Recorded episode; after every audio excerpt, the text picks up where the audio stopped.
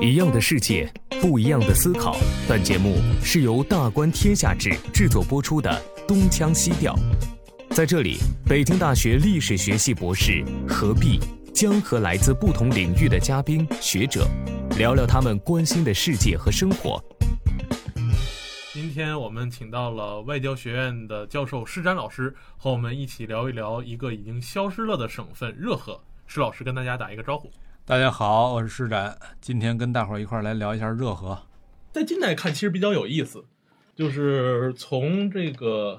呃清代呃向这个民国转变的这个过程中，嗯，那清代它的这个地方行政呢，其实是比较多元化的，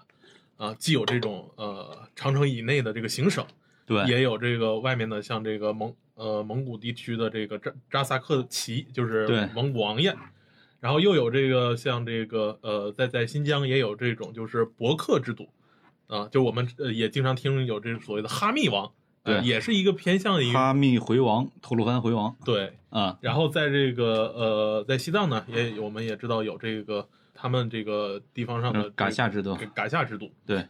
那但是到了民国时期，我们会发现中央政府中央政府开始尝试去统一或者是均化这样一个地方制度，所以会创造出来一些我们听说过的，但是现在已经见不到的一些省份，比如像这个呃热河、比如著名的塞北四省，呃，热河、察哈尔、绥远、宁夏。宁夏。对，那会儿宁夏跟今天完全不是一概念。今天宁夏就那么丁点儿大，就是六万平方公里，就是感觉还没有重庆市大。哎，好像还真是没有重庆大。对，也那么丁点儿大的一个地儿，宁夏。但当年的宁夏是今天内蒙的整个阿拉善都是宁夏的。除了刚才您说的这个塞北四省以外，那变动比较大，比如像这个四川，四川的西部其实它的边界在变动不绝，一度还设过西康省，对，西康省在这个首府在在今天那地儿叫什么来着？呃现在的昌都，呃，不是那个那个，呃，反正就大凉山那个地方，在嘴边突然想不起来了。我前发西昌发射卫啊对对对星的地方，对对对对，我前一阵还去过。啊啊，说说说说到宁夏，其实还比较有意思的是，跟宁夏同属的这个我们比较熟悉的这个啊马家军阀，这个对回是回回族非常这个凶悍的军阀。那其实马家经常分，比如说青马、青马啊甘宁马马、宁马对这三派。但比较有意思的是，看民国时期的地图呢，他们其实挤在一个省，都是甘肃省。那会儿的甘肃很大，跟今天完全不是一个概念。今天咱们看甘肃就呃狭长一长条，长得跟一个呃如意的形状差不多。对，但那会儿甘肃是一张大饼。今天的呃大半个青海，今天的这个宁夏偶尔还会归过去。对宁夏，然后以及今天整个内蒙的西半部的那个阿阿拉善旗，对，那会儿都是甘肃的。所以，我们就会看到，其实中国在向一个近代化呃地方制度去艰难转型的过程中，嗯，就会设立出来这些省份，而又随之就会消失了。就是这样一个过程，一直到现在，我们奠定看到今天我们常说的啊，中国有这么多个省份，为什么会有这样的一个探索或者变化呢？呃，我觉得不仅仅刚才咱们说到的那些省份，嗯呃，额外还有一些，比如呃，比如咱们老家东北，东北的省份呢，更是呃，在历史上，比如呃，现在说东三省，但东三省那设省是很晚的事儿了，对十九世纪末期了。而在此之前，东北是三个将军辖区，就是呃，这个盛京将军、吉林将军、黑龙江将军，基本上都是以这种那个军政合一的方式来统治对，实际上是军事将领监理民政。对，呃，以嗯军事为主，而且那会儿的这个黑龙江、吉林和这个呃奉天、盛京这仨地儿，它的这个这三个省的形状跟今天的区划是完全不一样的。今天的呃，当时的吉林是在今天的松花江以东，全都是吉林，但是今天呃松花江以东以西这都是黑龙江的，而那会儿的黑龙江仅仅是在松花江以西，跟今天的区划的结构是完全不一样的。而且 清朝人没把自己老家丢掉的时候，整个黑龙江是横跨黑龙江两岸的。对，而且呃，更进一步就是到了后来这个，呃，到了民国的时候，以及呃被日本人占领的时候，东北是分成了十几个省份，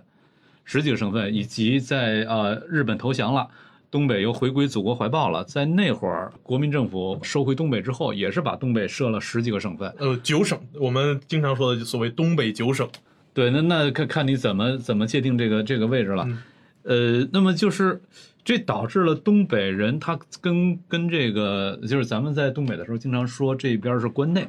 就是东北人跟关跟关内人有一个很大的区别，就是关内人基本上每个省都会有自个儿的一个省份认同，我是湖北人啊，我是呃江苏人啊，我是浙江人啊。但东北人到了关内，基本上都是呃笼统的一个地域认同，就是我是东北人。呃，没有那么强的省份认同，首先是一个地域认同，因为刚才咱说的，呃，内地的这些行省，它在历史上都是几百年甚至上千年的历史，就是呃留存下来的这种省域的划分。但是东北那边的这种省份的划分，真正以今天的这个形态确定下来，才呃才几十年的时间，所以几十年的时间，这个从从这种形成一个相对小的这种省份式的地域认同还是很困难的。对，很困难，因为从人类学上来说，它就是说，呃，你得三代人以上，三代人以内，还是靠亲属关系形成的这样一种这个，呃，亲属时间。你靠亲属关系，呃，你来来确认我究竟归属于哪儿，还属于亲属时间。但是，一旦超过三代人之后，它就不再属于亲属时间了，开始进入到历史时间了。它是历史时间是可以通过一套这种呃历史的故事、历史的叙事、政治的叙事来给你构建构出来的，但是亲属时间，呃，它靠那些那些叙事的建构是不大管用的。它首先靠家族的这种家族记忆、家族的口耳相传。那么基本上像东北的这些省份，它形成它的形状确定到今天到现在，呃，大概也就勉强刚刚三代人的时间吧。仍然还处在这种亲属记忆的呃这种时间段里面，还没有进入到历史记忆的时间段。但是内地的那些省份，关内的省份，早都进入到这种这种这个历史时间很长了啊，对，历史时间很长了。所以就是它会导致人们对于这边的这种认同感啊、身份感啊等等全都不一样。而且这种不一样，咱刚才是以咱们呃出身的最熟悉的家乡东北，以它为例来说这个事儿。实际上，在你刚才聊的那些地方，那个塞北四省、西康、甘肃、青海等等这些地方，呃，它跟东北一样，都是处它都不是内地十八行省的这个呃范围之内，都是这个长城以外的地方。长城以外的地方，在过去都是属于边疆。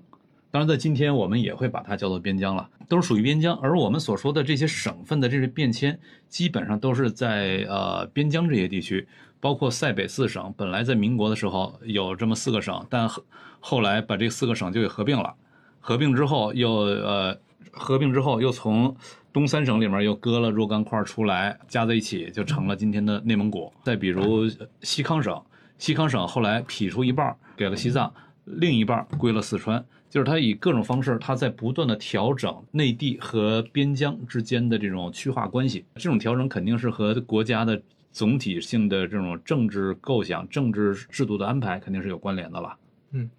那刚才您说到这个呃，咱们比较熟悉的塞北四省，嗯这个后来组成了内蒙古自治区的主主体部分，嗯呃，以至于现在的内蒙古自治区还是能明显的看得到这样拼接的痕迹。就是假如它往东的时候，嗯，你会看到，你你会听到，就听人说话就明显就是都是东北口音东。东北口音，对，东北口音。我们我常挂在嘴上的一句口头禅就是“东四盟旗是东北不可分割的一部分”。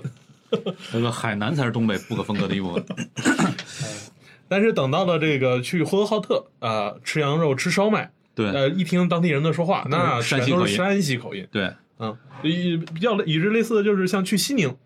去西宁和去兰州，你一听他们的口音说话，感觉就是外地人不一定会感觉有特别大的差异，但都能模糊的感觉到这是西北口音。对，对这一点上，西北和东北就非常相似。对对对，所以就是呃，咱们今天在讨论中国的时候，过去在呃过去的历史上，我们会刚才聊的时候就已经谈到了。实际上，在过去的历史上，呃，这些边疆地区，它跟内地的治理形态是不一样的。像你提到，在晚清以前，边疆或者是以蒙旗的方式，蒙啊、旗啊等等这些，或者是以以这个，呃，在新疆那边，呃，南疆它是以这个呃伯克制。然后在东北是以将军呃将军辖区等等，它一系列的跟内地的这种郡县制行省很不一样的治理方式。就是当时咱们今天说一国两制什么的，这个并不是八十年代的发明，这实际上在在历史上，中国长期的有着一国多制。就是尤其是在这些少数民族入主中原之后，建立一个呃庞大帝国的时候，长期的是一国多制。只不过这个一国多制，它到了清朝末期的时候，大清在努力的把这个多制，呃，把它往一体化的方向在努力的来改，于是有了比如在新疆设省啊，在东三呃东北那东三省设省啊，然后以及当然大清没有来得及这个设这塞北四省了，到了民国的时候继续往前推动这个改革，民国的时候有了塞北四省等等，有了这一系列的变化。也就是说，我们能看到中国的这种治理结构，它有一种从，呃，高度的意志化，就是内部高度的意志化，逐渐的往一个均质化的方向去追求、去努力的这样一个历史过程。这种努力过程，其实我在我的理解看来，其实它是有一个非常有意思的契机。嗯就是一般来说，我们在追溯中国的政治制度史的时候，嗯往往愿意会这个回顾我们，比如说我们的科举制度嗯啊，我们的三省六部制，嗯这被认为是一个非常理性化的。与现代国家治理体系非常类似的一种制度，比如科举制，我们往往把它比拟为这个文官的这个考取选拔制度。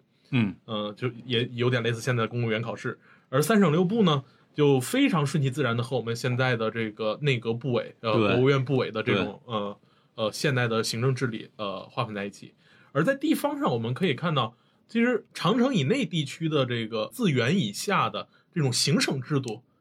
也与我们现在一般这个国际上其他国家所行行使的这种相对自上而下、比较统一的地方治理结构是非常类似的。而中国在艰难的近代转型的时候，其实他尝试要要自己跟世界有一个接轨。我之前看到一个非常有意思的论文，是我我们系这个韩国留生留学生写的啊，他做的 中国近代史非常有意思。他的他的视角是。他作为这个韩国人，其实还是在中做中国近代史的时候，也会比较关心这个中韩关系，嗯所以他其实做的一是一个中呃近代中韩关系史。这个关系史，它的切入视角是尝试从国际法的角度去理解被呃我们现在一般来说被忽视的一段历史，就是清政府大概在啊一八六零年代以后。因为一八六零年，这个清政府大规模的、大范围的跟列强签订了一批国际条约，嗯那东亚开始被迫进入到一个呃要与西方这种国际条约体系相适应的这样一个过程。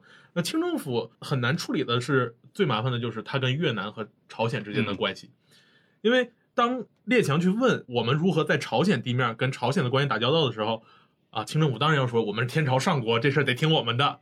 但是往往外国人会得到一个非常悖谬的答案，就是当外国人在地面上跟朝鲜人起身冲突的时候，要找北京去要求负责的时候，北京又说啊，这些地面上的事是要归朝鲜国王或者是越南国王管啊，我们并不负责，他们是自我治理的。这就是让这个外国人很难去理解这样一个东亚的朝贡体制。为什么你既是天朝上国，你又不负责这地方那样的事儿？对他是没办法理解的。对我这个事儿，我在《枢纽》这本书里面，在这本书里面我也谈到过。当时不仅仅是外国人他遇到这种困境，遇到这种麻烦，朝鲜人自个儿也碰到麻烦。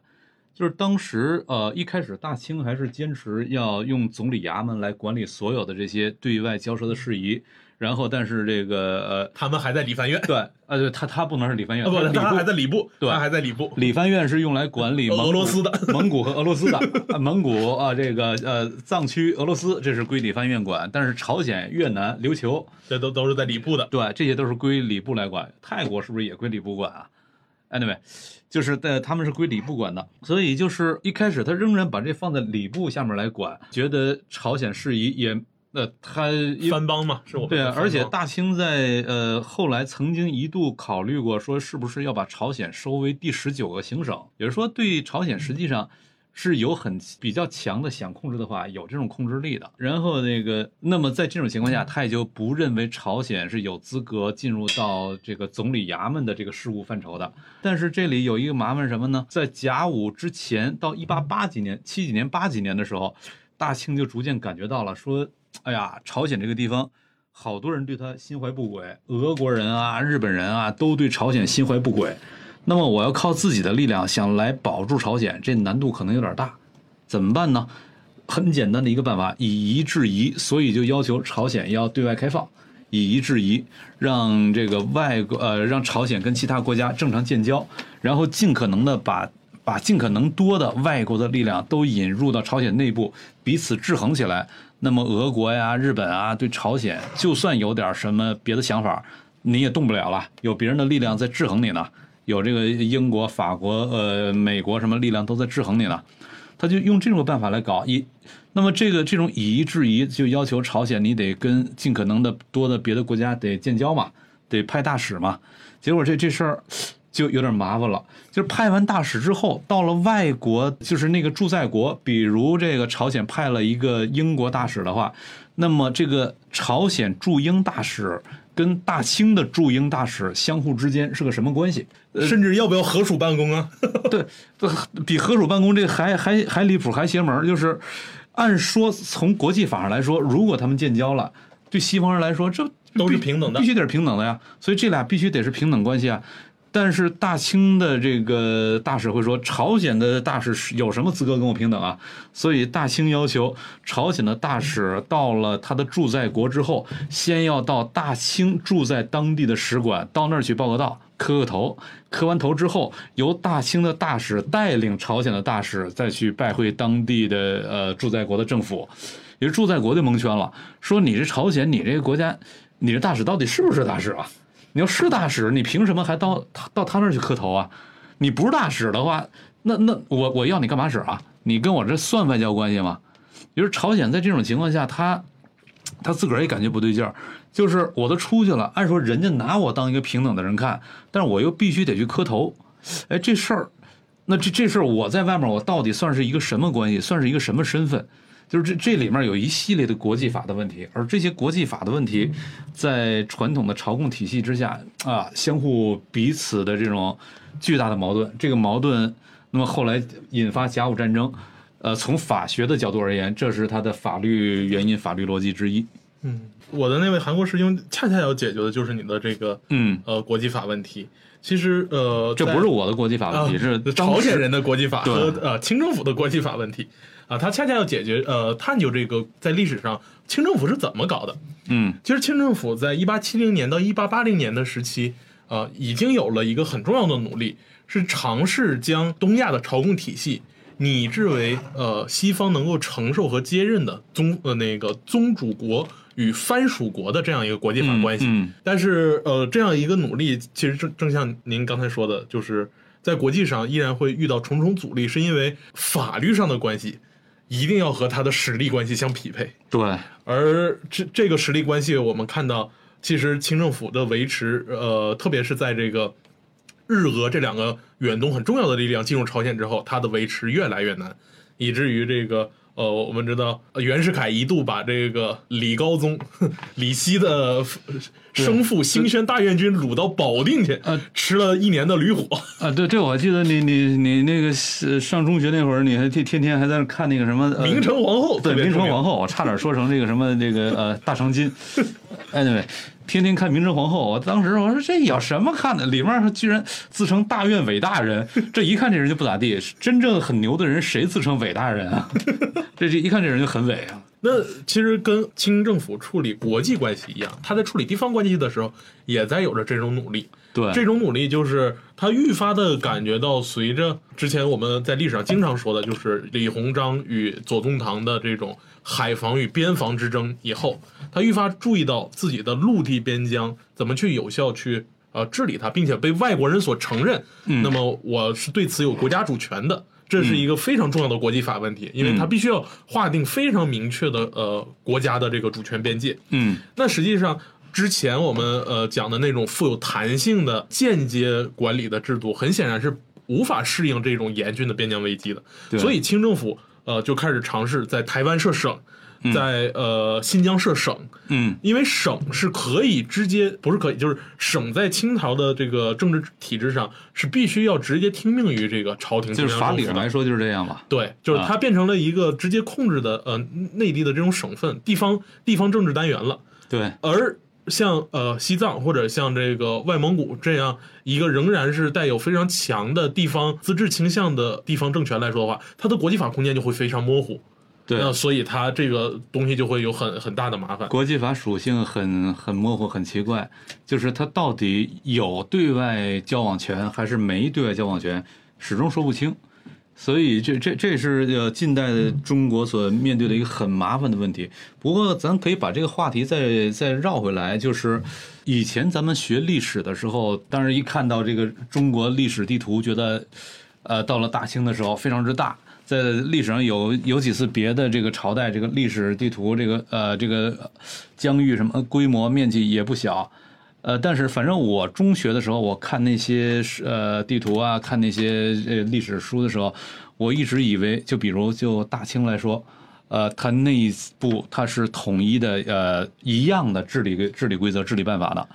但是直到后来自己研究的时候，读书才逐渐意识到，它内部是高度的意志化的，呃，多种多样的这种很不一样的呃治理办法，很不一样的治理逻辑。对，之前我们看历史地图，很容易被上面的色块所迷惑，总以为说一样的颜色，那么北京到各个地方的这种权力的强度都是一致的，非常均匀的，强度是不一样的但实？际上是非常不一样的。对，所以呃，回到刚才我们说的开你头，说的这个塞北四消失的省份是吧？对消失的省份问题，那我们最熟悉的这个塞北呃塞北四省，恰恰是清政府晚期为了应对这样的边疆危机，而尝试把之前是各自为政的这个蒙旗呃蒙古的扎萨克王爷们，嗯呃归归纳到省的这样一个框架里面。但是很显然，清朝政府还没来得及完成这件事的时候啊、就已经灭亡了。嗯，等到了这个在北洋政府时期，其实继承了这样一个过程，但是依然有反复，所以在当时被称作特别行政区，对，就是跟现在的香港的这个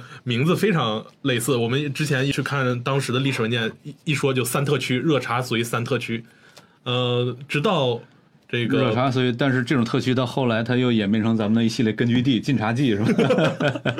吧？直直到这个北伐完成，这个国民政府形式上统一了全国之后，它和北京呃北洋政府的这样的政府的怎么讲，政府的力度或者说这个政府治理能力，显然也上了一个台阶，他就直接将这四个地方改成了四个省。对，读了这本书，基本不仅是上下这个三千年，我们还可以看到，是吧？纵横八万里。对，就是实际上那个我在这本书里面就在讨论，我们在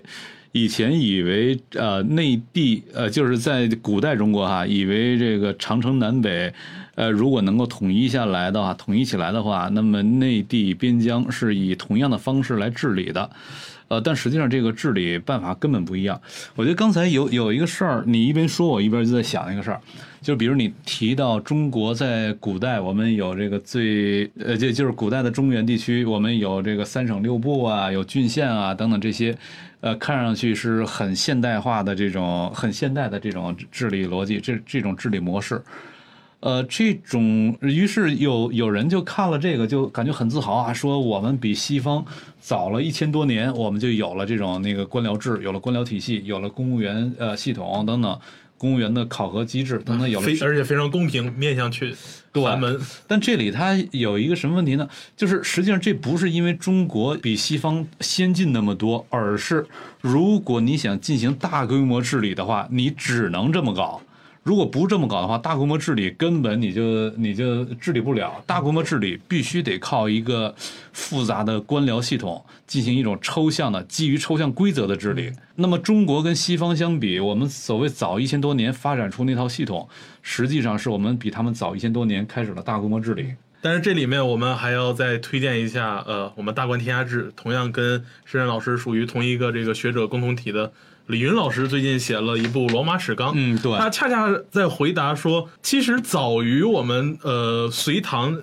再往前一千多年的时候。西方同样孕育了一个符合他们自己地方特色的大规模治理的体制，就是我们看到了罗马共和国和罗马帝国。呃，对，呃，但是罗马它的这个治理跟中国就不太一样。它同样也是抽象治理，就是它的民法，就是整个罗马法系统，呃是一个相当抽抽象的，而且均质化的一个一套规则。呃，对，，但那是在呃适用罗马法的地方才这样，它不是整个帝国内部全都适用罗马法的，它整个帝国内部也是一国多制的。比如它在这个呃意大利本土，在呃高卢就是法国、西班牙等等这些地方，呃还有今天巴尔干啊什么这些地方是适用罗马法的。呃，但是在这个埃及，它适用的就是呃适用的就是神法。这是一本被书名给耽误了的好书。为什么这么说呢？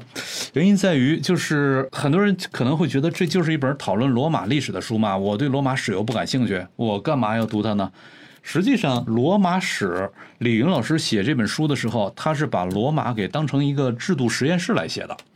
咱们今天所知道的几乎所有的制度，罗马的时候全都出现了，全都实验过，怎么出现的？怎么？为什么这个制度会这么演化出来？为什么会这么设计？以及为什么最后又失败了？它最后又折了？这些东西都在罗马的时候，我们全都可以看到它呃内在逻辑。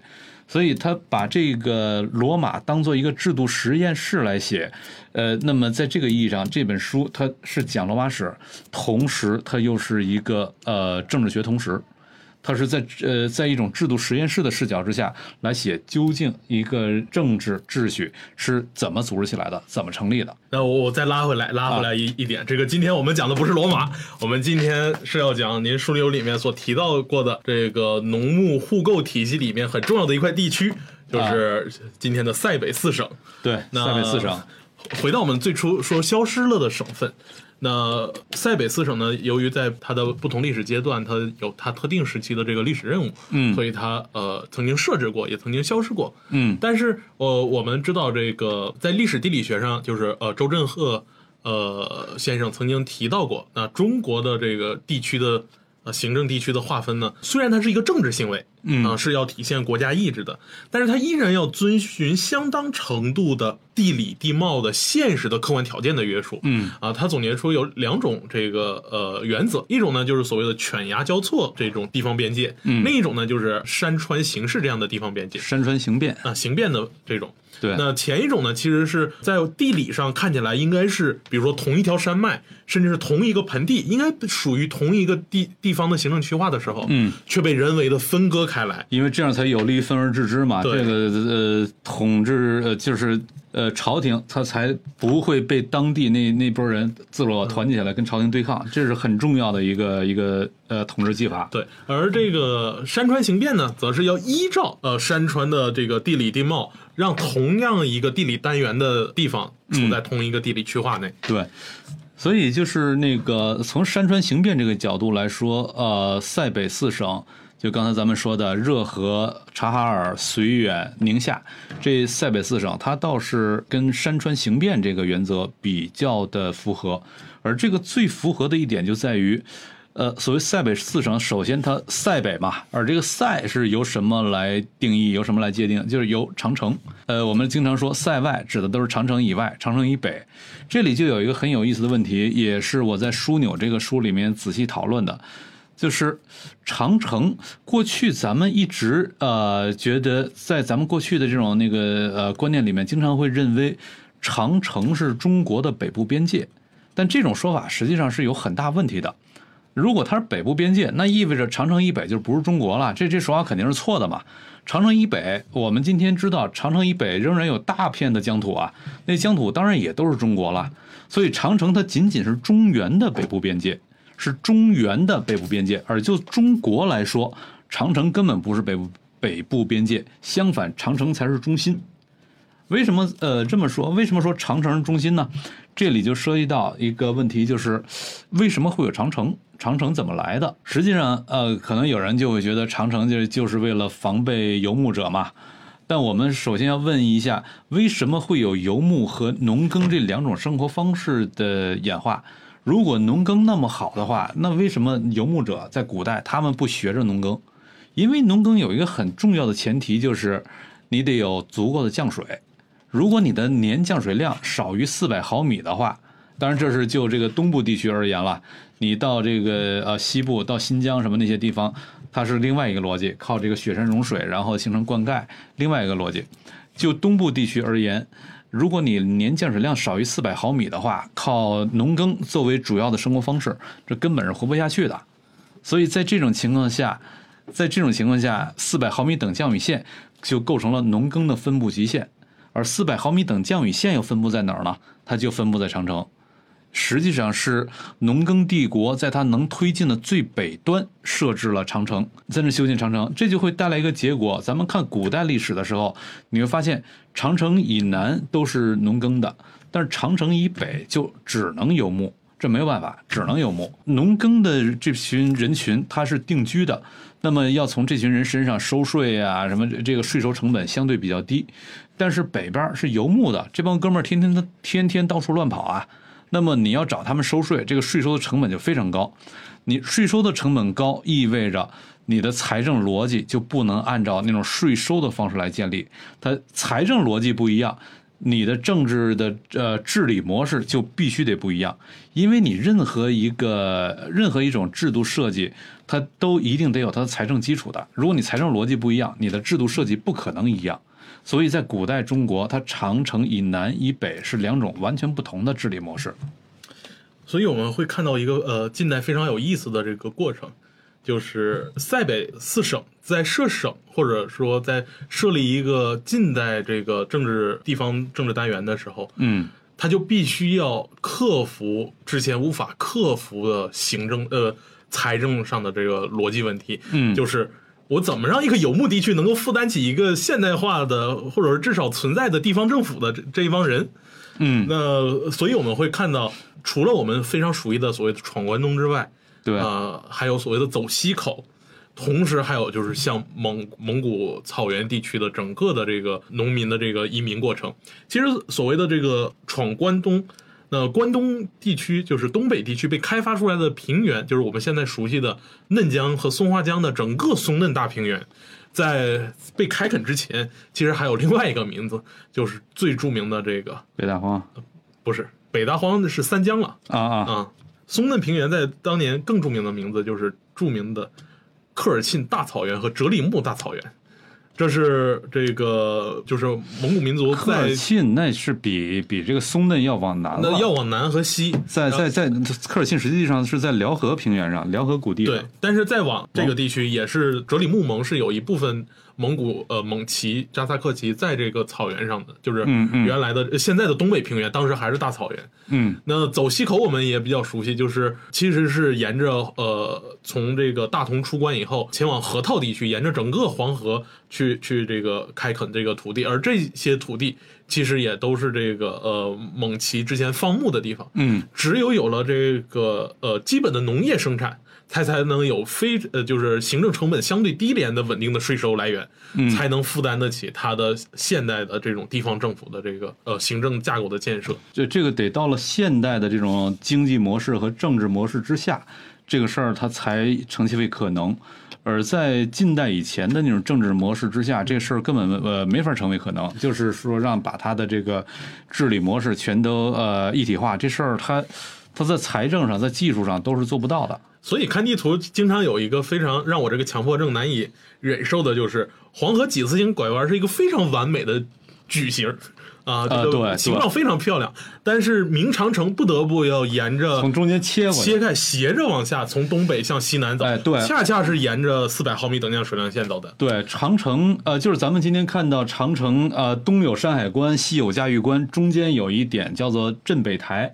我之前还曾经带朋友们一块儿呃去镇北台那边，就是我经常我要沿着刚才咱说的这个呃塞北和和这个关内，或者说呃农耕跟游牧这两大板块他，们彼此之间的这个交界地带，我们称之为呃过渡地带或者说走廊地带。呃，我一直特别喜欢这个走廊地带，我特别粉这个地方，就是因为走廊地带，你要想同时把这个农耕跟游牧，咱说古代哈，农耕跟游牧这两种完全不同的呃地区，能够给它纳入同一个帝国来治理的话，而这两边它的治理办法又必须得完全不一样。那么你能够进行这种复合型的治理，就要求这种统治者他必须得两种玩法全懂。如果你只懂其中一种的话，这个秩序你是搞不起来的。而两种玩法全懂的人，必须得生活在他们这两大板块之间的过渡界面上，也就是说这个走廊地带上。所以就是呃，在这个意义上，我们可以看到，走廊地带就古代中国而言，它是构成了古代中国的政治秩序最重要的一个创生点，以及如果他这种长城南北像同时统治这种复合型的统治、复合型的帝国，想要把它给呃有效稳定的统治得下去的话，它的首都也得在走廊地带，因为只有首都在走廊地带，它才能把两边的资源都能调动得起来，两边的事儿都能罩得住。如果首都离开走廊地带，迁到这个内地的比较靠中心的位置的话，基本上北边长城以北就丢了。就古代来说，那你这基本说的就是北魏的这个历史了。对对，嗯那说到刚才说您说的走廊地带啊，东起山海关，西至嘉峪关，是沿着四百毫米等降水量线这样一个大致的自然地理范围形成的一个地带。但是这个地带在我看来也不完全是一个铁板一块的内部均质化的一个地带。嗯其实它在不同的地方，因着它的这种呃自然地理的特特点，嗯反而还会有各自的这个不同。那刚像刚才您这个提到说，这个能够同时统治长城内外的古代政权，它的首都设置往往要在这种对这里面。而就是这点要自夸，就是咱们俩的老家热河，对 有着最多的这个帝国的呃，就是古代政权的首都，对，呃，也不好说，有着呃最多的古代几几几乎是呃中原我们常说啊、就是西安、洛阳。那再往东呢，郑州人愿意把自己再再找补几千年，招放到商朝，商朝 商朝有商朝有个呃郑郑不是郑州有一个商商城城商城，嗯对。那在郑州稍微往北一点，到现在的安阳地区，对是邺城。对，啊，基本就是沿着这个沿着太行山，太行山和黄河这样一个呃矩形的呃平原地区内，是一个古都非常集中的地带。而另一个地带非常集中的，恰恰就是过去呃热河省所在的现在的。承德、朝阳、赤峰和这个长城以内，我们的北京地区，这可以可以，咱可以大致数一数，比如在五胡十六国的时候，这个呃燕国就是慕容复他们家，慕容复的老祖，啊，对，呃定都在朝阳。朝阳，朝阳，而且在后来，当然，这不是这个今天北京朝阳群众这个朝阳啊是，辽宁辽辽宁辽宁的朝阳市，辽宁省朝阳市在辽西，呃，靠呃跟咱们老家挨着，跟那附附近挨着，辽西的朝阳，这是呃这个慕容慕容复他们老祖而且这个后呃后来在在辽朝的时候，他也是东京；在金朝的时候也做过东都。那是辽阳啊啊，啊，辽阳那是辽阳，对对。对对。然后这个呃，再往那边儿呃，赤峰，赤峰是辽的首都上京，辽上京，对，然后宁城还有就是宁城县，现在宁城县还有辽中京，辽中京，对，这也是在一个广义的赤峰的地盘上嘛，对，辽中京在宁城，然后辽中京的那个地方在呃再更往前一点儿是当时这个契跟契丹人同族的一一波人叫西人西人，对，他们的首都所在地就是呃宁城，今天的宁城，然后再往这边走，这个呃。进了长城以内就是北京了呃，旁边实际上还有呢，还有这个呃元的，就是忽必烈他入北京之啊，那那是另一条道，我们还要讲就是元上都，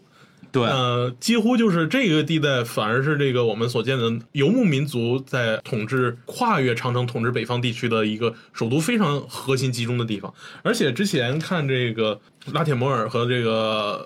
拉斐尔德的这个关于讲长城内外的呃嗯人类学的研究的时候，他们也提到了一个非常有意思的这个呃历史现象，就是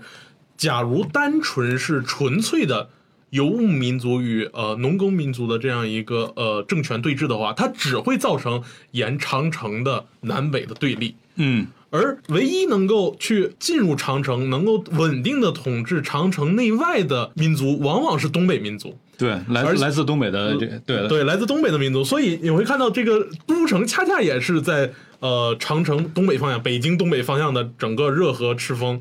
呃承德地区。对，就是能够这么统治下来，稳定统治下来，那就是到了这个呃，实际上辽最初开始了这样的一个尝试努力，然后到金从金开始，实际上北京就一直是都城了。当然中间有过一点点小的这个什么了，几乎无法撼动，对，而且我们经常说，感觉元朝或者说蒙古帝国是一个例外，因为蒙古族是一个呃相当纯粹的草原的游牧民族。但是我们会看到，元能够成功入主中原，它的这个呃非常成功的关键点就在于忽必烈将自己的政治重心选在了元上都，现在的呃内蒙古正蓝旗这个地方。而且我觉得这个呃，刚才一直在说这个热河嘛，这里有一个特别有意思的地方，就是热河这个地方，呃，它在这是民国时期的省份了，今天已经没了。呃，热河它的地域大致包括今天的这个河北的承德、内蒙的赤峰、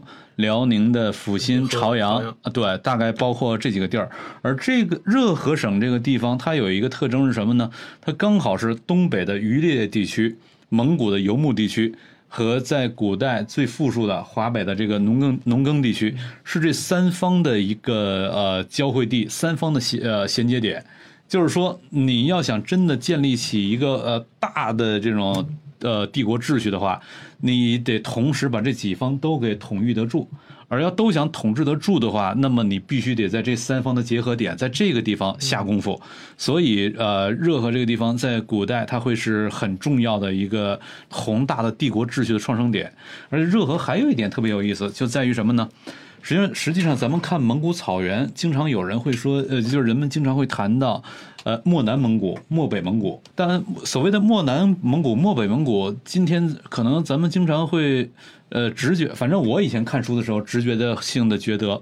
呃，中国的这个境内的这个蒙古地区是属于漠南蒙古，然后蒙古国它的地区属于漠北蒙古。但仔细看一下地图，实际上中国境内也有漠北蒙古，就呼和浩特。呃，什么呼和浩特？那个呃，呼伦贝尔。呼伦贝尔对，呼伦贝尔，呼伦贝尔它的纬度，它甚至比蒙古国内部呃的这个所谓的漠北还要往北，就是那也是漠北蒙古。那么，就是中国内部是有一部分漠北蒙古的，呃，而且呼伦贝尔的这些草原，它跟外蒙古的、跟蒙古国草原直接是连通的，是是一体的。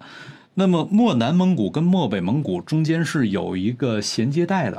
这衔接带刚好也在热河这一带。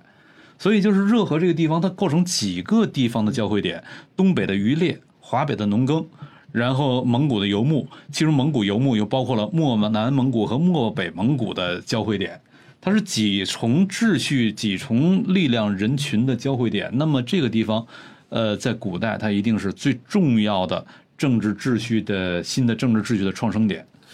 那刚才施老师呢，是从这个呃政治秩序和历史的角度，呃，讲述了热河地区何以在呃历史上如此重要。那其实还是要向大家更具体具体的去说明一下，为什么这个地区是如此的交汇。呃，刚才呃施老师一直在说热河呀、漠南、漠北呀，但还原到我们自然地理的这种词汇上，我们就会看到，刚才您讲的这个呼伦贝尔地区，它位于哪儿呢？位于大兴安岭这样一个由东北向西南弧形走向的一个山脉的最北端。这里有山山脉的西端，呃西北端，对对上面是一个偏向平原的一个一片，嗯呃海拔比较高的草原。这个草原上有非有一条非常重要的河流，是黑龙江的很重要的一个源头，就是克鲁伦河。而克鲁伦河呃流经了中蒙两国，这是而且这是大汗起家的地方。对，这是整个蒙古民族这个，甚至可以说整个北亚草原它的一个基本的呃政治动力的发起地。嗯，在这里有不断有各种各样的这个游牧部落在这里起家发源，然后向南迁徙。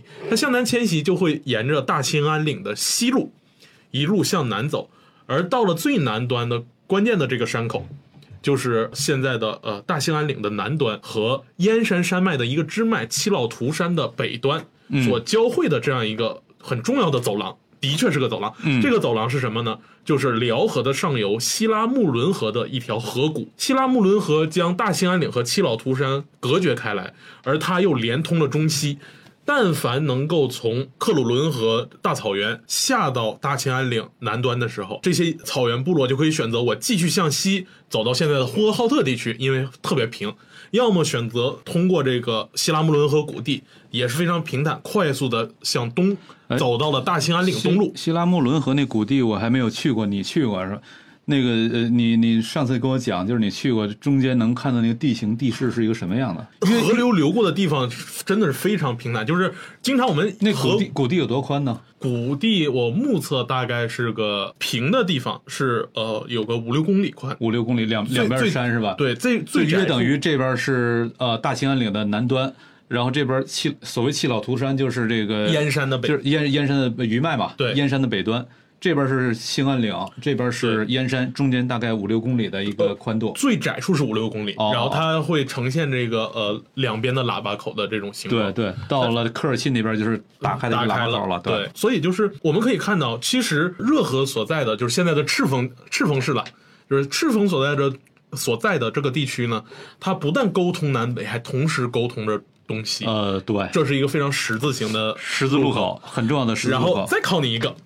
这是一个几乎是历史地理学的常识，就是对于我们现代人来说，从东北进关最常走的就是山海关就可以了。为什么过去的人要那么费劲巴力的去走现在的朝阳赤峰那条路呢？岂止这个什么？你读大学的时候，呃你你坐火车是怎么怎么过来的？从阜新到北京是怎么走的？呃，那个时候其实从呃辽宁进北京有一条特慢的车，就是呃沿着之前那个非常古老的进关通道，从呃从走承德嘛？走承德，就是站名我至今能背的，就是从阜新到北票到朝阳，北啊，这这一路上还阜新呃对很很都有很好的地方。阜新北票是这个什么？是这个孔子鸟被发现的地方，对对是这化石之乡中华龙鸟。中华龙鸟，然后到了朝阳阳，朝阳这是这个慕容复他们老家啊。然后接着是两个可能外呃关里人不知道的，叶百寿是吧叶百寿和建平，啊，叶百寿建平，建平这个非常著名的历史事件，在在东北甚至全国历史上挂名的就是著名的金丹道起义。啊啊，啊，然后接下来呃过了建平就是这个呃承德，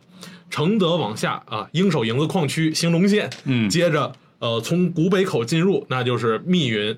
怀柔、顺义，那会儿我特别郁闷的是，阜新到北京才六百多公里，六百九十公里，然后走十五个小时，呃，你很幸福了，那是十五个小时，这是提了速的。对啊，这是提了速之后，我刚刚读大学，我九五年读大学，那会儿来北京，将近十九个小时，六百多公里，要开将近十九个小时，就是当时觉得从北京回趟家，觉得这这很很可怕的一个事情。对，就是这个过程很可怕，而且那火车它它夜里走，它最最要命夜里走，那那个过程真的难受。而这一条路，我也不知道为什么是它非得是呃以这种方式来设置这个铁路线的走向，但这条确实是除了咱们通常咱们通常说辽西走廊是咱们今天说辽西走廊，通常指的是傍海道，就是走呃山海关到锦州，葫芦岛、锦州，对，指的这条线。但实际上，傍海道这条线，这是到了金朝以后才稳定的开通的。在此之前，那个呃那一路都是大沼泽，基本没法走。所以就是在在金朝以前，人们从华北平原要去东北的话，主要都是要穿行燕山，然后走刚才咱们所说的什么途经承德呀、啊、这个这个呃朝阳啊等等，途经这条线的。呃，所以刚才咱们说的，从阜新到北京来读大学坐的那火车走的这条线，刚好刚好就是金朝以前的人们要从关内去东北的话要走的那条线啊。但这这条线走起来确实是很很不好走。现在公路也有一条与之重合的，就是著名的幺零幺国道，这是整个国道系统里面最打头的第一条路，就是幺零幺国道，走的就是承德、朝阳、阜新到沈阳这么一条线路。对，有人问谁是阜新的？那呃，是是问咱们俩吗？咱们俩都是阜新的。我们俩都是阜新的。阜新在历史上也有一个很著著名的家族，这个大家肯定都听说过，就是辽朝萧太后。萧太后萧氏的呃封地就在呃辽宁阜新，呃而且现在阜新的关山，就是我们家里面南面看到那条山上，至今还有大量的萧族呃遗留下来的呃萧氏墓地，而呃那座山其实就伊吾吕山的呃余脉余脉，翻过伊吾吕山到北镇，就是辽朝皇帝的第三个陵寝地。呃，对，北镇那边呃，什么契丹萧太后最有名的契丹萧太后，包括那个咱们听评书的时候会听到的一些人，什么那个呃韩德让的，都是都是葬在那个伊吾吕山脚下的那个那那那那块墓地，离阜新是就是翻过一个山就到了。我还去去那儿看过，看过韩德让的那个墓地。那阜新还有一个很有名的人啊，张三丰啊，当然也有另外一个地儿也在说他们呃张三丰是他们那儿的人啊，啊，对，几几个地儿在在这个呃争抢。说回到刚才咱们说回到热河，就是这样一个非在塞北四省里面非常重要的这样一个地区，竟然呃包含着如此多的这种帝国的都城这么一个区域，实在是少有。但是这里面它有一点就是很有意思的是，咱们仅仅看这个呃，仅仅看这个从政治秩序上来说的话。确实，热河这个地方，刚刚说了，它同时衔接几个几个板块，那么它有机会成为一个大的呃政治秩序的策源地。而热河就是呃，如果咱们今天说，咱们说历史上的辽西走廊的话，咱们今天所熟悉的傍海道，就是从山海关到葫芦岛再到锦州这条道，在历史上并不那么重要。历史上更重要的是穿行燕山的这几条道，穿行燕山这几条道都是走热河的。所以我现在。一说到辽西走廊，我通常都是把连通傍海道再加上热河一块儿来谈的。那么辽西走廊它确实是构成咱们说古代的中古代中国的这种大的呃帝国秩序、大的政治秩序它的一个创生地。但是这仅仅是从政治层面而言，呃，光看政治是不够的，因为你政治上。你确实，呃，在这边你是能够把几个方向、几个角度的资源都给调动起来，然后搞起一个大的秩序。但是，能够把几个方向资源都调动起来的人，他的出身血统上肯定是胡人，就是呃，在中原的角度来看，这肯定是胡人。而胡人他要入主，他要统治天下的话，就有一个问题，就是你的这个你要统治汉人的话，你必须得用儒家来获取正当性，否则汉人是没有办法统治的。你必须得用儒家的这个这套呃理念理念理论，但用儒家理论的话，有就一个麻烦来了，你是胡人啊，胡人你在血统上是有问题的。那么胡人血统有问题，这些胡人他就会陷入一个两难困境嘛。我不用儒家，我就没有办法统治汉人；但是我用儒家，用儒家这套理念来获取正当性，我的这个正当性，因为我血统问题，天然的正当性又会有残缺，那怎么办？所以，对于胡人来说，很简单的一个办法就是，我能否在在这个儒教之外，再去寻找到另外一种文化，来给我做一种正当性的背书。呃，那么相当于正当性获得双重加持。有了这双重加持之后。它的正当性这个事儿，它相对它来来说，它就更心里更有谱了，更有底了。对，在政治角度来说呢，这叫做呃合法性的双重合法性的加持。而其实呃换个角度，在人类学角度呢，其实恰恰古代的几乎所有的这种呃王权体系，它一定要是双重的，就是它是神圣王权。嗯，它的神圣就在于它一定要找到一个呃，无论是宗教还是一套叙事，它一定是带有某种神圣性的，嗯，某种超越性的。呃，是是能给人以这个呃，在理性之外，是你必须要去用感性直接去信仰它。嗯，那王权就在于说，它一定是要由这种武装首领直接掌握着武力来去实现这样的呃统治的。所以，对对于权力来说，一个权力能否实现有效的统治，既在于它是不是足够的强硬，有足够的军队，又在于它是否能够形成一套。神圣性的，让人去直接信仰、去愿意服从的这样一套叙事。对，而这个神圣性的叙事，它就是得通过一些具有普遍性的文化或者宗教来帮你加持。最直接的就是宗教。对，最直接就是宗教。那么，在这个光靠儒家是搞不定，就是你的血统上有问题的时候，而且不仅仅，呃。光靠儒家，你搞呃统治中原的时候，中原人会对你血统有质疑，这是他的一个困境。再一个困境是，草原上你是没法用儒家来统治的，那草原上你还是得有一个正当性的说法啊，呃，并且这个说法如果能够呃。具有普遍性，同时超越两边的话，那这个说法就更好了。那么，呃，最直接的就是你说的宗教，而宗教就是来自于这个从河西走廊那边传播过来的佛教，这在古代就极为重要了。呃，佛教一般来说，对于我们现在的中国人呢，可能最熟悉的形象莫过于唐僧或者是法海。嗯，啊，都是这种汉传式的，脑袋一定要剃秃噜，一定要吃素，是高德高僧大德的这种一个形象。但是在呃，实际上，真正的历史上，佛教在不同的地区会根据这个地方的生活特色，有着多种多样的分支。那最熟悉的，我们现在最熟悉的，那可能就是呃，大体上还会有藏传佛教，还有这个东南亚地区的这种啊南南传南传佛佛教。不过就是呃呃，统治中国的这些胡人，他们呃就是统治整个中国这个大的天下。呃，这些主导这个秩序的胡人君主，他们用的佛教还是有过一个历史节奏变化的。首先就是说藏传佛教，呃，在辽以前就没有藏传佛教嘛。对对，藏传佛教就是藏族人自己还没有把藏传佛教鼓捣出啊、来呢。对，藏传佛教它就是在在这个跟辽跟西夏差不多同时代出现的，呃，那么呃所以就是在在此之前，在那会儿刚刚出现藏传佛教，它也没有办法传到这个广大的草原上，它只是从高原上传到了西夏。那么在广大草原上仍然是咱们今天所说的汉传佛教，但有意思的是，汉传佛教它最初的呃起源，把汉传佛教引呃把这佛教从这个域外大规模的引入进来的，它的呃最初的原动力却不是汉人，而就是胡人。因为汉佛教最初进入到中国，这是在东汉的时候，但那会儿呃佛教，因为这佛教这是完全是一个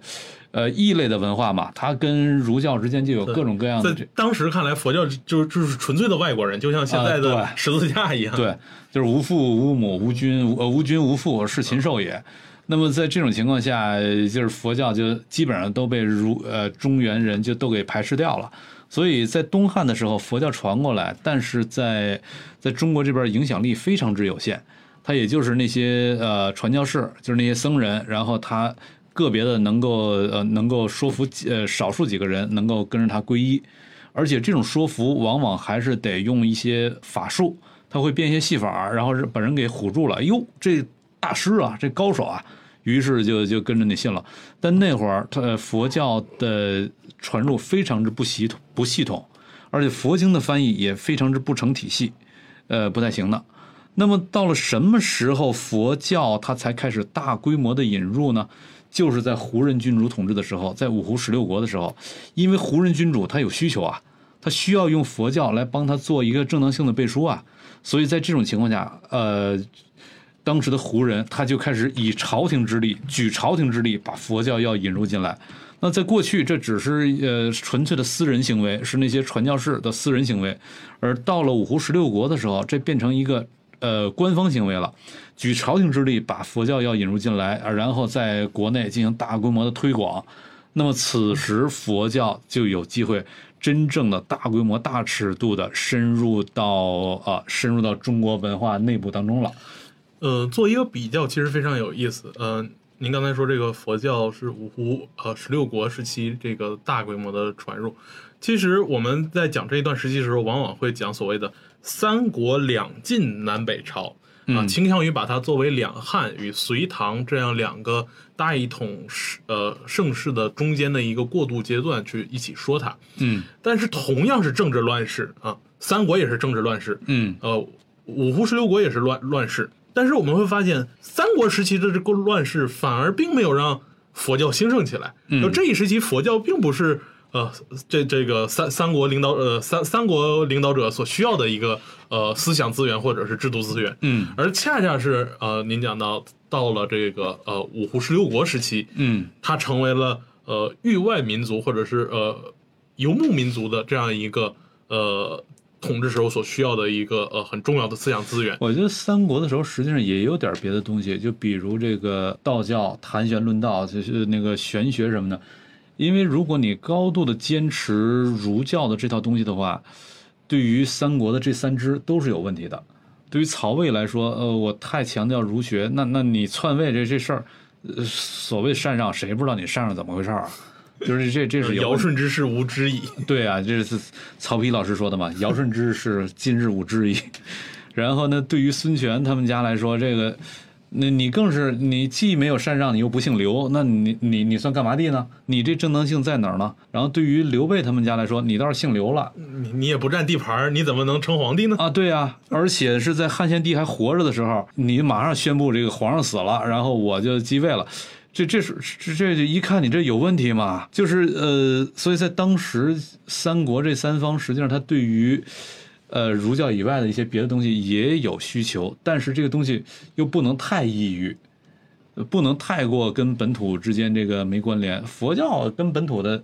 太过抑郁了，跟本土的关联实在有限，所以它主要从这个呃玄学谈玄论道，从这个角度出发入手。而到了这个谁，到了胡人的时候，他无所谓了。我本来我也不是那什么嘛，我本来我就来自异域嘛。对啊，我在用呃这个佛呃呃佛是儒教，就是那个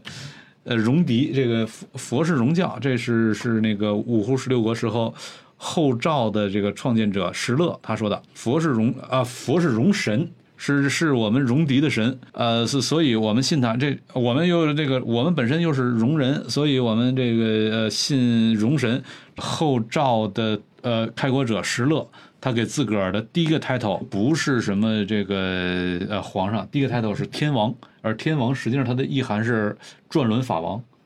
对，这这个对于我们现代人都很熟悉，金轮法王。对对对，读了读了金庸，这个对转轮王这个概念，这一般都不陌生了。对，呃，也就是说，对于那些胡人统治者来说，他都是通过这种转轮王的意象来实现对世间权力的一个正当性的。呃，对，并且转轮王的这个身份，呃，从石勒那开始，一直到唐朝中后期。基本上，这个这些皇上的 title 里面都会有转轮王这么一个有这么一个意象。呃，讲到国家国家支持这种呃，就是政治权力来支持佛教传播，另一个重要的例子就是我们现在读佛经最通行的译本里面很重要的，比如像《金刚经》，其实就是后秦呃姚常在位时期的这个鸠摩罗什法师对对对翻译的，就是鸠摩罗什翻译了一批，而鸠摩罗什自己是龟兹人，对。他是从从现在的新疆地区，这个被后秦呃，应该是被前秦的这个前秦苻坚请过来的。对，然后在这个过程中，苻坚淝水之战败了。对，然后他眼见着长安这个被这个姚常他们叛乱，这个围的人间地狱一样，经历过如此惨痛的人吃人的经历之后，哦，这发了大慈悲去译这个去译佛经，就是这个事儿，这这个很有意思。我仔细看过那段，就是仍然是呃，这个事儿还是跟后赵有关，就是跟那个石勒他们家那个后赵这段有关。当时有一个很重要，中国历史上很佛教史上很重要的一个僧人叫道安，就是在道安这儿，在这个佛教，他呃中国佛教开始形成他的教团了，开始形成他的这种那个呃僧侣的这一整套体系了。然后所有人都姓释，道安自个儿开始第一个给自己叫释道安。道安本来他就是在后赵的地盘上，他到处呃传教的，结果后赵后来崩溃了，这哥们儿就是发现北方太乱了，于是跑南方跑路了，跑到襄阳去了。呃，结果那会儿也没有过境，所以就是这个前秦过来打襄阳的时候，把襄阳直接就给打下来了。打下来之后，把道安又给带走了。然后，当然前秦来前秦来打这襄阳的时候，目的之一也是想把道安给带走，因为他需要高僧嘛。道安当时名满天下的一个高僧，把道安给带走了。就是带走之后，那个道安就跟前秦的皇帝苻坚说：“说我还不算高手。”真正的高手鸠摩罗什那哥们儿在在西域呢，你得去找鸠摩罗什去。于是苻坚就派他的手下大将吕光去龟兹，就是今天的这个呃库车，著名的这个独库公路南端，派他的大将吕光去去这个龟兹去库车迎请鸠摩罗什。结果吕光到那儿请了鸠摩罗什，往回走，走了一半的时候，苻坚这边淝水之战了，败了。对，淝水之战了，这个呃吕光有家难回，这哥们儿倒是条汉子，这直接就地这个留下不走了，自个儿称王称霸了，自个儿称帝了，就建立了后梁，然后在后梁呃首都就在今天的河西走廊的最东端的那个城市武威。呃，定都在武威。接下来，鸠摩罗什在武威待了一十七年，而这十七年里面，鸠摩罗什是呃，当时武威又正好赶上有大量的中中原逃亡过来的人。对啊，中原天下大乱嘛，这些这士大夫他得有地儿去啊，他得找一个安全地儿啊，于是往往那边跑。跑到了武威之后，这个呃，大量的士人跟这个鸠摩罗什之间可以进行各种各样的这个呃讨探讨啊。以这种方式，鸠摩罗什才懂得了，他比较深刻的懂得了儒教，然后他自个儿又是一个佛教的顶级高僧，他也就逐渐懂得了这两个东西该如何融合，如何找到让中原不那么排斥的方式，让佛教传得进来。然后到了后秦的时候，他又被姚常给迎请到长安，到这儿开始译经。有了咱们今天所知道的《金刚经》啊，什么如是我闻，所有这些过程起点，除了中间说那个道安，他的那里面的动力机制里面在在活动的这些人都是胡人，但是我们今天所说的汉传佛教，就是在这样的一个过程当中到来的。然后这些这个佛教、汉传佛教等等这些东西，在后来又直接的，首先是呃来自于这个热河这个地带的，像像什么呃那个谁那个那个呃慕容复他们家，呃以及石勒实际上也是在这个呃。广义热河地带，石石勒实际上是在山西，但是离热河也不太远了，都是在这一带起家的。起家了之后，他就需要有河西的力量来帮助他进行一个正当性的加持。然后有了这个加持之后，他可以建立起一个大的帝国起来。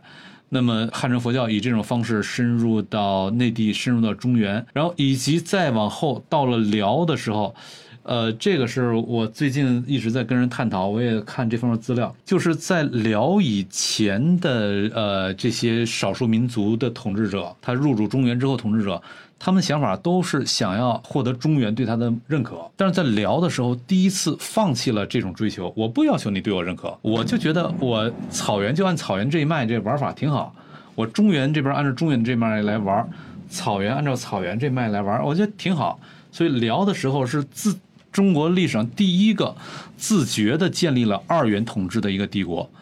那么这种情况下，你光是说我这个武力足够强，你打不过我，但并不因此你就一定觉得自己的文化是跟对面我可以平视你的，你未必是有这个勇气。所以在此之前的那些胡人统治者，他虽然武力上很厉害，但他觉得我在文化上我还是没有办法平视中原的，所以他仍然渴求中原对他的某种认可。但是在辽这儿，我无所谓了。我觉得我跟我是完全可以平视你的，甚至某种意义上我可能还高于你。那他是一定得有在儒家之外另外的一种思想资源来帮助他获得这种获得这种精神自信的。而这个资源就是就是来自于啊汉传佛教，来自于佛教。所以辽代它的佛教也是很厉害。咱们去呃山西华严寺什么看到辽的那些辽代留下的那个呃大同。留下那个呃那个大寺华严华严寺，辽代的华严宗密宗水准都非常之高，呃，就是通过这些佛教，他获得了自己的精神主体性，然后以这种方式建立起自觉的建立起一种二元统治的帝国，而这样的一种帝国统治模式，到后来的元啊、呃清啊什么，全都是继承了下来。说到这个佛教，其实还有一点非常有意思，其实宋辽之间反而会跟呃同样是个南北对峙。跟南北朝反而还有点不太一样，就是毕竟南北朝接受佛教还属于这个刚刚传入的时期，还没有那么成体系那么完整。而到了这个宋辽时期，我们可以在这个呃边境，就是从现在的山西的衡山山脉，就是雁门关这一条线，雁门关向向东，到现在的保定，一直到这个呃天津这样一个就是。啊，海边这样一条线上，就是幽云十六州跟大宋的交界交界处。对，嗯，宋辽之间却展开了一场啊佛教的崇拜竞争，这样的竞争很有意思。对，对，这个竞争给我们现在留下了非常壮观的呃古代建筑遗迹。那从西边说，我们知道在应县木塔有应县木塔，这个是中国呃历史上最高的木。现存或者留到现在的，呃，现据说北魏的时候在在洛阳建过一个更大的塔，那个冯冯太后搞的嘛？不是冯太后，那个胡太后啊，胡太后，胡太后个确确离大寺，然后这个十十六年让雷劈了，对，这是往西。那么过了太行山，现在留下来的那定州有开元寺塔，这个是现在被誉为最高的砖塔，当时甚至还认为这个可能是一个呃宋朝在呃边境用来瞭望敌情的瞭望塔，嗯。然后那个在呃定州，就是今天正定嘛，呃石呃石家庄下面的现在正定正定县正定县正定县还是不不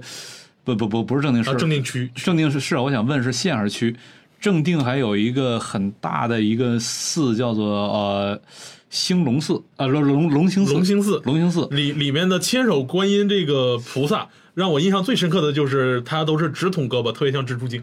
而且那个龙兴寺的那个那个呃，是他那摩尼殿那个大殿，哇，那个我去看完之后，真的是给我震住了。而且不止龙兴寺，整个正定号称有啊八大寺啊，对，八大寺有几十处这个国家。国国家级的保保护文保单位，国国保单位，这正定真的是，因为正定这个地儿就很有意思，就是呃，它是呃从太行山，实际上山西最重要的一个呃山山西是是中国呃在咱们历史叙述里面被大大低估的一个省份。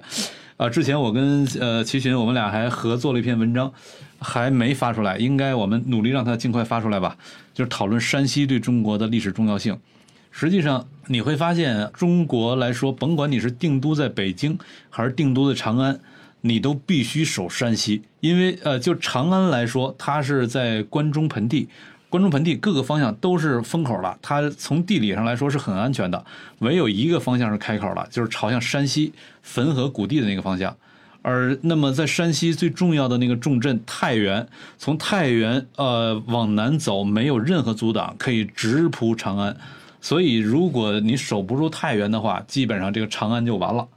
守不住山西呃到一直到到太原这一脉，长安就完了。这也是为什么，就是后来李世民他们家是在太原起家的嘛，在太原起家就有有机会直扑长安，呃，所以你要守呃定都长安的的话，必守山西。同样，你要是定都北京的话，北京周边有两个山脉来拱卫北京，一个是燕山，一个是太行山。也就是说，北京要想真的获得自己的战略安全性，它必须得守住燕山跟太行山。而你要光守这山，你是守不住的。你要守太行的话，也同样必须得守山西。对，然后呃，那么山西中间最重要那重镇太原，从太原要想过往东过太行山的话，有著名的太行八行，呃，就是实际上八条是八条孔道，八条谷谷地。对，那么从太原啊、呃往东走，要穿越这个太行山最呃最短的那个那条路，就是叫做井陉。呃，那么井陉的西边是接着太原，东边一出来就是正定，也就是今天石家庄。现在的石家庄市。对，所以就是这正定在那会儿就成了极为重要的一个呃重镇，而且它刚好又是宋辽对峙的前线。那么在这儿就有点类似于今天的这个巴基斯坦跟印度这两国在边界那地方要升旗的时候要要有非常升旗的时候，对这个战斗力的这种仪式，对，那那升旗的士兵他必须要确保被逼两像。像打了鸡血一样。对，都得一米九以上的个头，然后那个踢腿比着谁踢得高，于是呢，全都能那个呃树杈全都能能踢得起来，比谁踢得高，谁落地落得狠。垂直一字马，对，然后这个比这个谁的旗杆高，就是双方就玩了命的这种比，呃，用一种符号来象征自己啊，我更厉害，我更牛。那么当时宋辽两边也都是，这这是你提醒我注意到的，就是这个宋朝的隆兴寺，你看修的啊，那那和和晋祠那个水母殿就是朝东西朝相呼应，这个我觉得异常宏伟。它没有水母殿那么长的历史，但是它的宏伟性，我觉得大过水母殿。嗯，呃，隆兴寺那真是把我震着了，就是在那么，当然在古代不是小县城了，但在今天咱觉得就是一个小县城吧。那么小一县城居然有那么大的一个寺，就是你会觉得这个寺完全是，呃完这个寺比这个县要大。所谓寺呃面积上肯定不可能有人县大了，但是所谓四比县大什么意思呢？咱打个比方，你要把天安门给搬到山东去，你会给搬到济南去，你会觉得天安门肯定比济南要大。济南它怎么能够？它作为一个地呃地级市，它怎么能够擎得住天安门这这样的一个符号呢？那么呃对应的就是说，我说这个隆兴寺它比正定要大，不是说这个面积上大，而是说它这个符号的象征意义，怎么是这么小的一个地儿能够承载得了的呢？但就是承载了，那刚好就跟刚你所说的，两边在进行这种符号符号比赛，对符号大赛，跟这是直接相关的。那辽朝这边其实还有一个呃优势，就在于它的辽南京，就是现在的北京，离边境很近，所以我们现在在北京市紧挨着二环，就是这个广安门外，至今还有一座辽塔，在广安门外是吧？对在广安哎那我还没去看过对，呃，一个密檐的砖塔。啊。呃，我们可以想象，其实当时的辽南京应该全城遍布。作为一个帝国的首都，它大同是它的西京就有华严寺、善化寺那么雄伟的寺庙，那么在呃辽南京的话，应该这种庙会更多。对对，比比这个多，而且辽这个也也很有。我最近在看那些资料，嗯就是辽的佛教是怎么来的呢？在安史之乱之后，呃，就是就陷入了这个藩镇割据嘛，大唐就陷入藩藩镇割据。当时唐跟这个呃安史集团打的也是呃完全疲疲惫的不行了，最后就是说呃安史集团的那些呃那些余党说，只要你投降，你认我是正统。那么你就认人统让你统治这块地就完了。所以就是在啊、这在这个谁，在这个安史之乱结束之后，基本上整个河北地区全都藩镇割据了。而那些藩镇割据割据的那些人，都是当年安禄山、史思明他们的部下。他们把这边呃都给割据下来了，那么大唐呃就管不了了，呃管不没有办法直接管他们嘛。然后中国历史上有很有名的这个呃四次呃灭佛的运动，三武一宗，其中这个唐武宗唐武宗灭佛，啊，哎唐唐武宗这这应该是三武里边的，对三武对对对，呃，唐武宗灭佛，而这个被称作会昌法难。而会昌法难的时候，那他在长安啊、洛阳啊这一带，皇上能直接控制得住的。待不住了，那那皇上那和尚肯定没法待了嘛。那和尚往哪儿跑呢？就往皇上够不着的地儿跑。哎，刚好这个河北藩镇这边皇上够不着，于是好多和尚都跑到这边来了。所以会昌法难的结果是幽州一带，今天北京就是幽州嘛。反而成了一个佛教中心。对，这边成了一个佛教中心，而这个佛教中心，它后来构成了辽的佛教一个最重要的来源。辽的时候，一系列的非常重要的这个这个呃佛佛教的这个高僧啊、呃典籍啊、寺院啊，最重要的就是在幽州以及在云州，就是大同。而且幽州这边还有，也是我最近读资料的时候看到的，我打算过一段时间，呃，咱咱一块儿开车过去看看去，在房山，房山云居寺。啊，就是那个房山石经的啊，所在地，对，那《石经》从据说是从隋的时候开始刻的，然后一直延续下来，刻了呃几百年。辽金的时候，在那个云居寺里面，房山云居寺里面有大量的这个《石经》，从这里面可以看到汉人、胡人，就各种各样的人在那儿参与到这个《石经》的呃篆刻这个过程当中，从里面也看到辽他是怎样用用佛教。来获取自己的某种正当性。呃我有了这个，我跟你儒教我是可以平视你的了。于是，一种主动的二元帝国的秩序能够建立得起来。这里面比较有意思的是，刚才我们讲了，呃，辽及辽以前五胡十六国、南北朝时期，呃，北朝游牧民族这个在建立过程中对于呃佛教资源的运用，以至于我们后后后来这个呃民间半开玩笑是说，这个辽朝几乎是亡于宁佛，他宁佛宁的太厉害了。啊，对啊，我前一阵儿跟北大一哥们儿专门做辽史的一哥们儿跟他讨论，他给我讲宁佛到什么程度呢？他说辽代的时候，呃，僧侣的人口达到了全国人口的百分之三。我对这数还不是特别有概念，我说百分之三很严重吗？他说按照通常的计算，如果超过百分之零点六，你这国家财政就绷不住了。而辽居然达到了百分之三，哇五，倍。对，五倍。嗯但是接下来我们讲啊，我们通常讲这个辽金元明清，对，这个金就比较有意思。金恰恰是，毕竟把辽打败了嘛，吸取了辽朝这个宁佛的历史教训，结果疯狂的宁儒，就是他是一个特别强调自己信奉儒家的一个汉化的这个朝代，以至于金朝反而有意思，就是我们一直以为金作为一个从东北入关呃入主中原的一个北方呃民族王朝。可能会对北方整个都有控制，但是恰恰相反，金朝自己也在修长城啊，就是金长壕。这个长壕防谁的呢？防的是蒙古草原。对这个，我是最近我在看相关的呃很多论文呃很多研究这个这方面资料，呃注意到之前没有注意到的一些东西。我之前一直没想明白，我说辽是能够控制草原的，金他怎么就不控制草原呢？他为什么控制不了草原呢？然后最近看到这些资料，把我这个困惑给解了。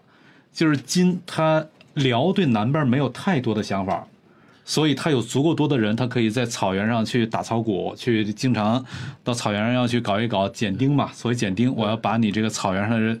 这些我觉得不服的部落，我杀一杀，然后确保你不会对我构成威胁。所谓的减丁政策，还有皇帝的巡游，四十那波，四十那波，对，那波就是在四个都城来回巡游。呃，因因为呃辽对南边没有太多想法嘛，那么他的人到草原上去呃减丁，这是够用的。但是金对南边有想法，尤其是在海陵王的时候，海陵王这哥们儿他对南边想法特别大，想要什么提兵百万西湖上，立马吴山第一峰啊，这这个牛吹的特特别拽。那么呃，他就把首都金的首都从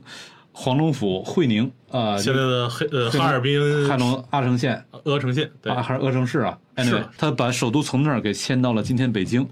迁到北京之后，意味着他整个他的人口都要呃南移，人口要南移的话，那么他呃怎么去控制草原呢？控制草原的任务全都交给了接受他统治的契丹人，全都放到契丹人手上了。而这些契丹人呃聚居在哪儿？又是热河，咱们反复在谈的热河绕不开了，又是契丹人聚居的热河。也就是说，呃，他要想控制草原，就得靠呃。日因为热河它又是漠南漠北两个蒙古的这个呃交界带嘛，所以你当然那时候还没有蒙古，但是就是整个草原的啊，对对草原部落游牧部落来说的话，对，所以就是呃，如果他跟这些热河地带的契丹人彼此关系很好的话，呃，那么呃，你的草原方向就是安全的。但如果你跟这些热河的这些契丹人关系之间处的有问题，那么实际上整个草原你就全丢了，因为他控御草原所依凭的唯有契丹人，而契丹人他在此前的历史上，在辽的历史上怎么搞草原，契丹人很有经验的，所以就是那么为什么他这个呃后来就不行了，关系搞坏了，就是因为海陵王这哥们儿太想提兵百万西湖上，立马巫山第一峰了，呃，于是啊决定大规模的发兵南下，大规模发兵南下的时候，就呃从契丹这边就要征兵。要把他的成年男丁全部征走，然后契丹人就说：“你男丁全都征走了，那么草原上别的那些部落怎么办？对那些部落他打过来，我们怎么办？”海陵王根本不管，于是这个在这种情况下，这个契丹人就造反了。一个很有名、很重要的造呃造反叫做萨巴起义，萨巴窝沃是这先后两个人呃起义。这场起义之后，这个就是对于金来说，对于女真人来说。我再也没有办法信任契丹人了。女真人不肯信任契丹人，那就意味着有本事你自个儿去草原上去搞定。但他又不懂得草原怎么搞，他必须得去集呃去笼络契丹人才行。但是契丹人他已经不信任了，于是草原就完全丢了。于那么草原丢了，那接下来我怎么防备呢？那就只能靠学汉人 修长城，修长城挖挖壕沟。对，所以就是约等于你。我是读了这段，我才把这个逻辑我大致就理顺了。而为什么大清的时候他最后能成，而金的时候就没成，就在于大清在他入关之前，已经先把热河的蒙古人彻底搞定了。他通过联姻，通过一系列方式彻底搞定，变成自己人了。热河的那些契丹人，那个、那个、那个谁，那个呃，蒙古人科尔沁部啊，对，科尔沁啊，那个土默特呀，这个这个呃，察哈尔啊，这些部。他全都通过联姻或者通过某呃某种什么样的方式，已经彻底搞定了。彻底搞定之后，我有了一个完全安安全的后方，然后再南下。此时南下，呃，我的人手也够，然后后方又是安全的，并且基于热河，我还有办法去控御漠北，就是逐渐的，他大清这事儿才能才能成。而大金他在没有搞定热河的时候，他直接就南下了，那么这这事儿他的十有八九就是就折了。而且，其实从一些这个呃符号性事件上也能看出，呃这些王朝的取向的差异。比如金朝这个海陵王内迁的时候，他不但把家从这个哈尔滨搬到了北京，他连祖坟都起了，对，祖坟也给挖过来，全埋在房山了。对，这房山，咱过一段咱俩真应该开车去看看去。对，啊，这个，然后结果很不幸，这个我老朱家迁都北京的时候，这个等到呃跟辽东打的受不了的时候，决定我要把你龙气破坏掉，就把祖坟全刨了。呃，然后刚才一直反复的在说热河，就是我这几年一直在呃研究走廊地带，沿着各个走廊到处来回来回跑。到各个地方去做仔细的、细致的这种历史性的考察调研，呃，那么就是这这里面呃也提到了，七月十四号到十八号，我们要到呃热河去考察一圈呃，要把几个草原帝国，就是不不是单纯意义上草原帝国了，就是农牧的这种二元帝国，呃，辽、元、清，要把这几个帝国他们的。他们都是有不止一个首都的，北京是一个首都，同时还在草原上还有个副都。当然，对于辽来说，北京才是副都了。那么，我们要把这些这几个草原帝都都要去跑一遍，跑一圈，去看看他们究竟是怎么来啊，以这个草原副都来统合整个草原世界，以便建立起一个超越于农耕跟游牧的大的二元复合型的帝国的。我们会去呃大清的草原副都承德，会去大辽呃大元的草原副都呃元上都，呃还会去这个大清它跟漠北蒙古之间达成会盟的那个地方。看过康熙王朝的人呃大概会有印象，就是多伦会盟。会去多伦那儿会盟的那个地方就叫惠宗寺，我们会去这个惠宗寺，我们还会去辽的呃它的正牌的首都辽上京，呃整个这么一圈我们会跑下来，随行的还有另外一位老师是北京大学历史系的博士，现在在中国人民大学任教，他呃专门就是研究辽金史出身的，而且这哥们儿他的他的研究他博士论文那角度特有意思，他是研究呃天文历法的。就是研究在古代的那些王朝，那不仅仅是从辽金了，从那个呃比较早的古代王朝一直到大清，他们是如何用天象、用这个这个天意。那你要呃你要呃观察天意的话，你得去看天象，得去看通过各种历法来呃来构造天意。那么他们是怎么通过天意、天象等等这一系列东西构造，跟地上的这些东西？彼此之间能够形成某种结合关系，以这种方式来塑造帝国正当性，来形成它的一系列的呃历史叙述的。那么我会和邱应佳老师，我们两个会呃一块儿呃去做这一系列考察。那么到辽上京那边，还有在当地的考古队的队长。呃，汪老师会带着我们一块儿去看辽上京的考察，呃，辽上京的博物馆、辽上京的遗址等，呃，辽太祖陵等等这些地方，呃，我们都会跟着一块儿去考察。呃，我自己是很期待这个这个考察，因为这些地方除了承德之外，另外几个我也都没去过。以前几次考察的经验是，从书上看资料、看那些历史看的再多，有一些问题。有一些问题意识，你只有在当地，你才真的能够看到，才真的能够发现。所以我之前的几次考察，每一次都是在当地，我看到那些呃遗迹的时候，我会发现一些特殊的问题意识，在别人在书上没有谈到过的。那么在这里面，我会从中逐渐去寻找自己的一些新的呃解释框架。呃，所以呃刚才我说的这个草原这几个草原帝国的副都。呃，这样的一个考察，实际上是帮助我们理解中国古代的这种二元复合型的农牧二元复合的帝国究竟怎么建构的。在这些地方，我相信，呃，一定能够找到一些发现一些新的问题意识，从而建构起一些新的解释框架。而这种农牧二元的草原帝国，他们的这种大的秩序的建构，是我们今天能够有九百六十万平方公里的一个前提。如果没有草原，帝国对这样一种二元复合秩序的建构的话，我们今天的领土就只能在长城以南，大概只有四百多万平方公里，能够有九百六十万。实际上，要解读这个历史秘密，相当程度上，我们得到那几个草原副都去寻找寻找答案。而且，呃，其实这条路线我在去年九月份，呃，自己走过一遍。那除了刚才施老师呃所讲述的这样一条。呃，围绕热河呃所走的游学路线，它的历史意义以外，呃，其实我还特别推荐七八月份去这条路线，恰恰是欣赏草原最美的时时候。呃，那个上辽上不是元上都那边金莲川，那是那会儿金莲花开了吗？我九月份去的，那阵已经开过了。啊啊，对，那八月份大概是八月份开吧。嗯，对，至少现在的草原的长势，草原应该很漂亮，非常漂亮。对对，而且呃，除了走草原之外，当呃我们穿越希腊木伦河谷地，从呃现在的这个呃自驾游网红地克什克腾旗啊，呃自西向东前往这个巴林左旗的时候，我们穿越这个谷地，呃，它会给你一个在呃长城以南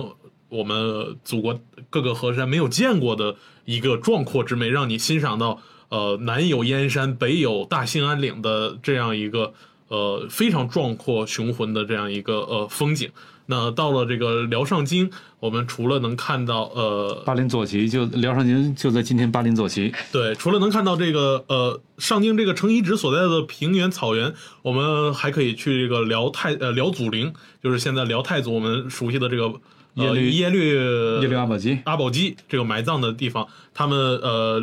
契丹人所营造的这个皇陵所在的那个山区，呃，他所营造这种自然环境，对于我们理解草原有着非常直观的。感觉上的冲击，呃，保证会美不胜收。理解草原，呃，关键目的不是理解草原，而是理解今天的中国到底是怎么来的。我们过去对于中国的理解，基本上都是仅仅是有中原这一脉，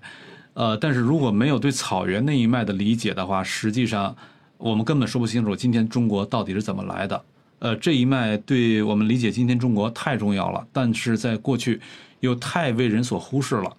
所以就是呃，刚才我说的我们要去的这几个地儿，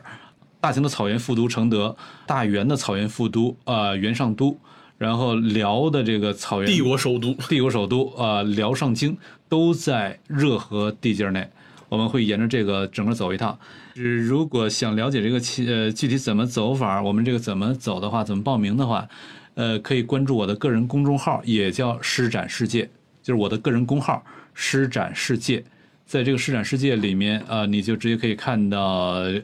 关于我这次的呃考察调研这样一个以及怎么报名的方式。有兴趣的朋友可以去关注，可以去呃咨询。那今天我们咱们今天就聊到这儿。聊到这儿，啊呃，我们聊到了热河的历史，它的政治对于现代中国的意义，同时也聊到了它的这个自然风光，它的呃自然地理的一个状况啊。嗯，结尾还有一个游学彩蛋。嗯，好，那今天就这样，再好见，，大家再见。拜拜。